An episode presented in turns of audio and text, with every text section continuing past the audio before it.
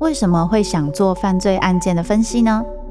我不是要去讨论其中的猎奇性，这些犯下重大刑案的人，他们可能就是我们身边都会出现的一般人，只是因为发生了一系列的无法承受之重，最终被内心的怪物所吞噬。在这些悲剧性的案件中，你可以看见人性与心理的辗转坠落或求生，与你我都可能经历的深渊。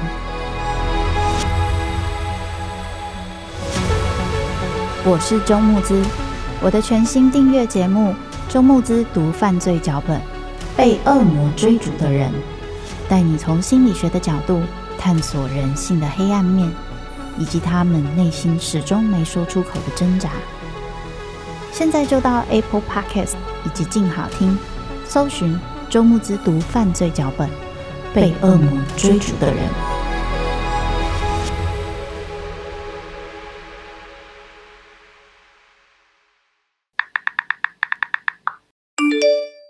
嗨，亲爱的朋友们，我是玛法达夏安。在这里，我要和大家聊聊今年夏天的水逆大事。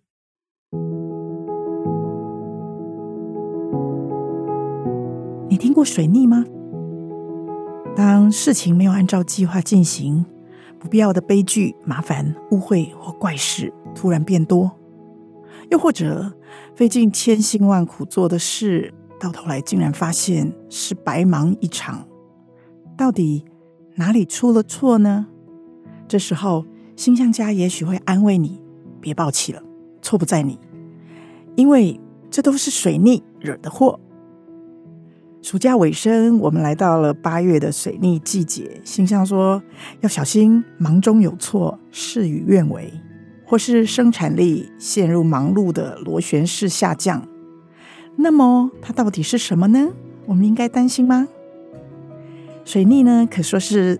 当今占星跟流行文化里面最热门的关键词之一，它指的是一年平均出现了三次，在特定的时期发生的天灾地变等一系列混乱。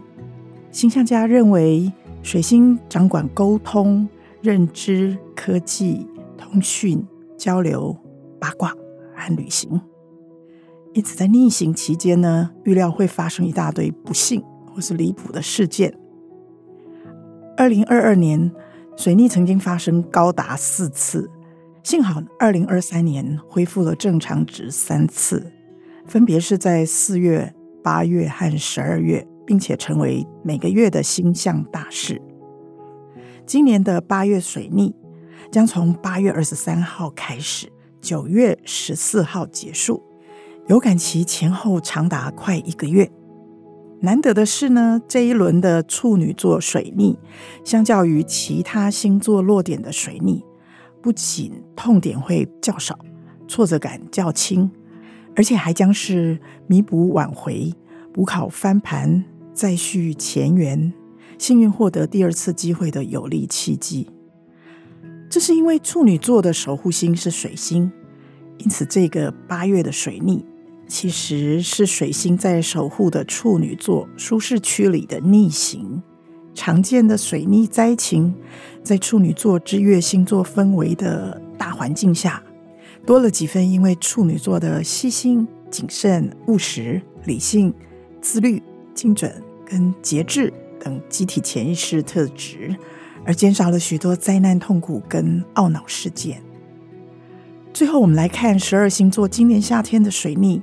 人生课题又是什么呢？我们从火、土、风、水四大元素星座群组来谈。水逆呢，常见的灾情呢，有电脑中毒、邮件被害、旅行变卦、和好友闹翻，或是沟通不良、误判情势、脑残、脑雾、焦虑、头痛、合作破局、计划生变。交通事故，乃至于种种的天灾人祸。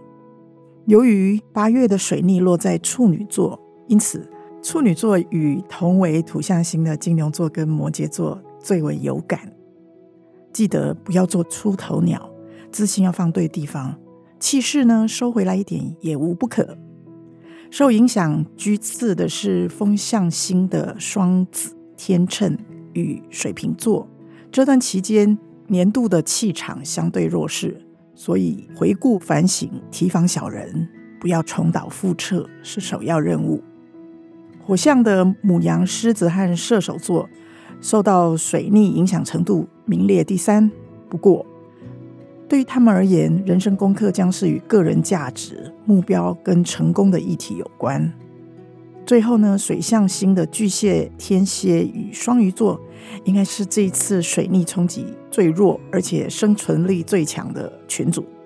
他们的集战力、连结力跟包容心是共同的功课。最后呢，我要祝福大家水逆平安，再接再厉，迎来胜利。我是马法达。我们下回见。